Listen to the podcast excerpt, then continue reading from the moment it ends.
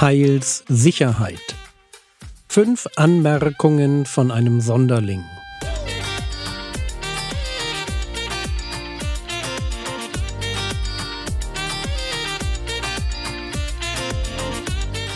Theologie, die dich im Glauben wachsen lässt, nachfolge praktisch dein geistlicher Impuls für den Tag. Mein Name ist Jürgen Fischer und heute geht es um meine Abneigung gegen Modelle.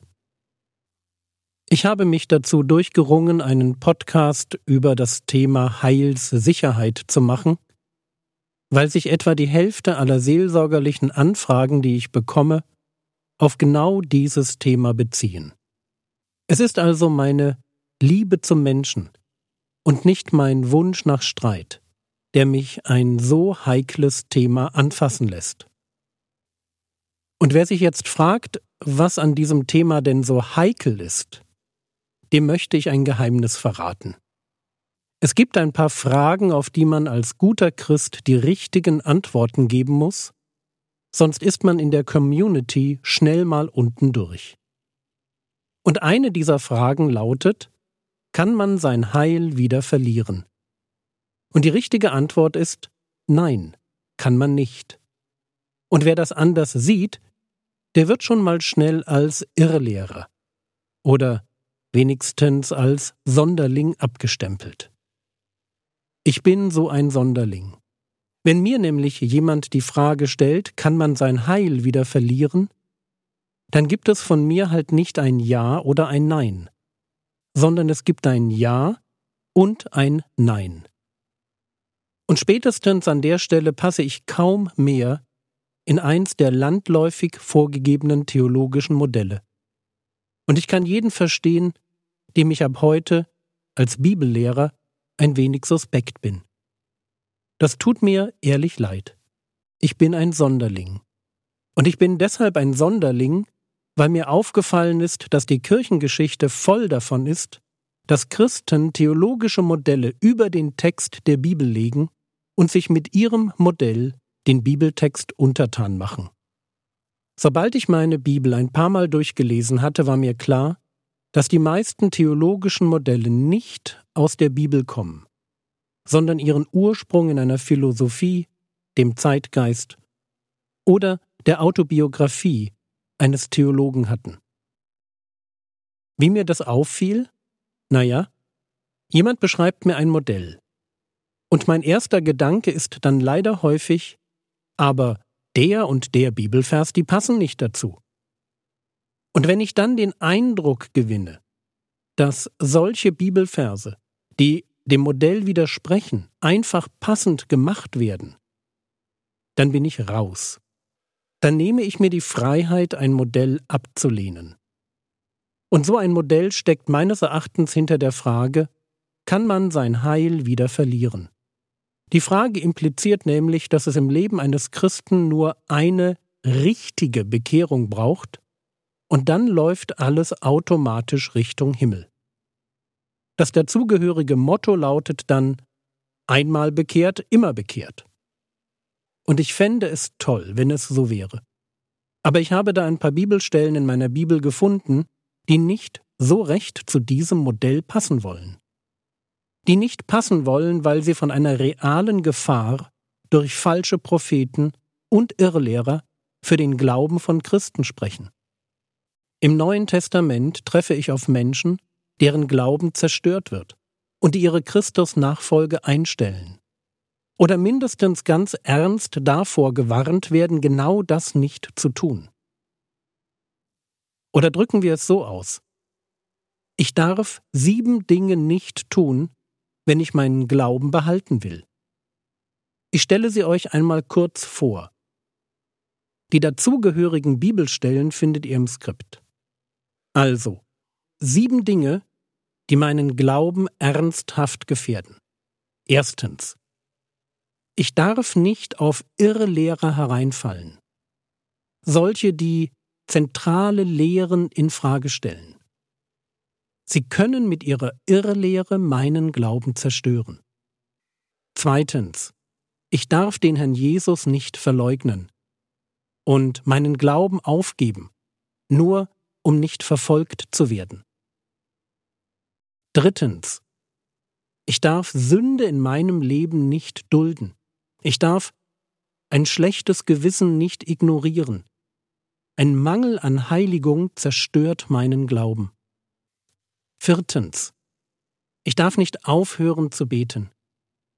Ich muss immer wieder zum Thron der Gnade kommen, um mir Tag für Tag das an Gnade abzuholen, was ich zum Leben brauche.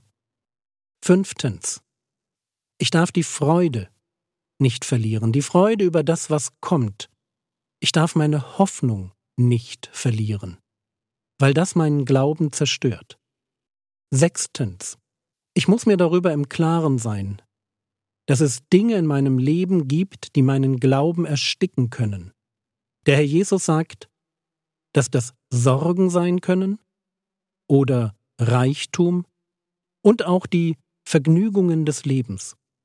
Siebtens. Ich darf nicht anfangen, die Welt wieder lieb zu gewinnen.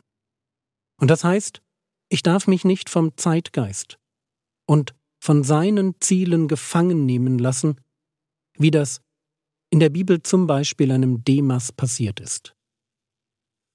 Sieben Dinge, vor denen die Bibel mich warnt, weil sie meinen Glauben ernsthaft gefährden.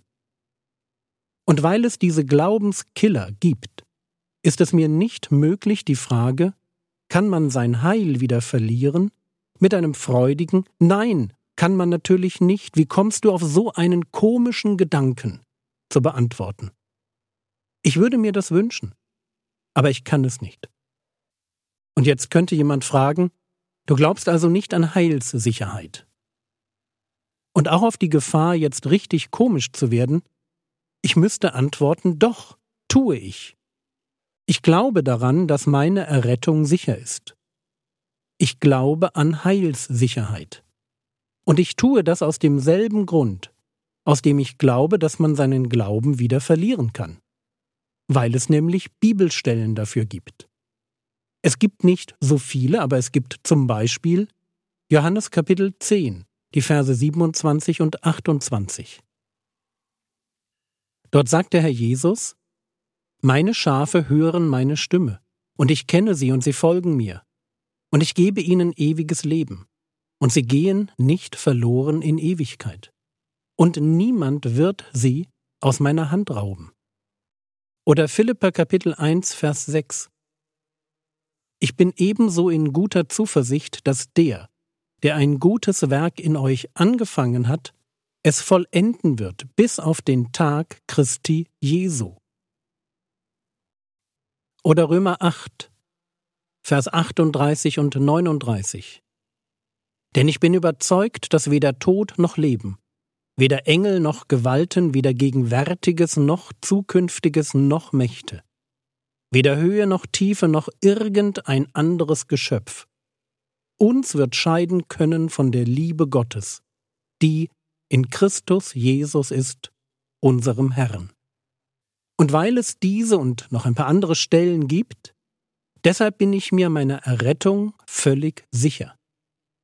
Aber und darüber möchte ich dann in der nächsten Episode ausführlicher reden, ich leite diese Sicherheit nicht ab aus einer über 30 Jahre zurückliegenden Bekehrung. Meine Sorge ist nämlich die, dass wir uns im Blick auf die Bekehrung nicht ganz klar sein könnten, was da eigentlich passiert ist. Lasst es mich einmal so zusammenfassen. Wir haben das Evangelium gehört, an den Herrn Jesus geglaubt und dann im Moment der Bekehrung zu ihm um Rettung geschrien.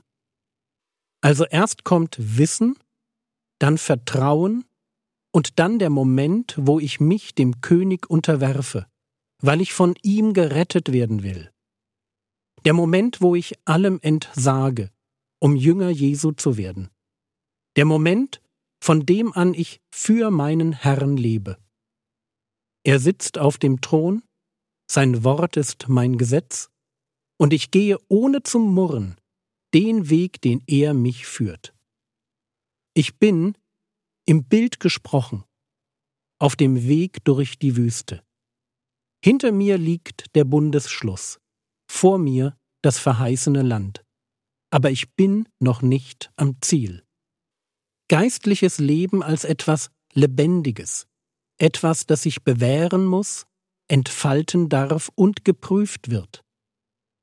Aber, und das ist eben genauso wichtig, geistliches Leben ist deshalb nicht unsicher. Ich weiß, dass ich, wenn ich heute sterbe, ganz sicher beim Herrn Jesus bin. Und warum? Na ganz einfach.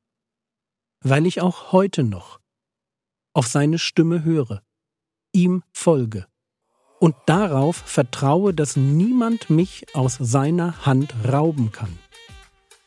Und an der Seite des guten Hirten, da bin ich, das Schäfchen, sicher.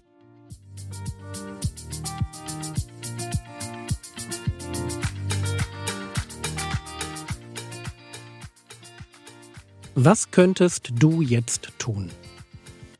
Du könntest dir überlegen, was du zum Thema Heilssicherheit denkst.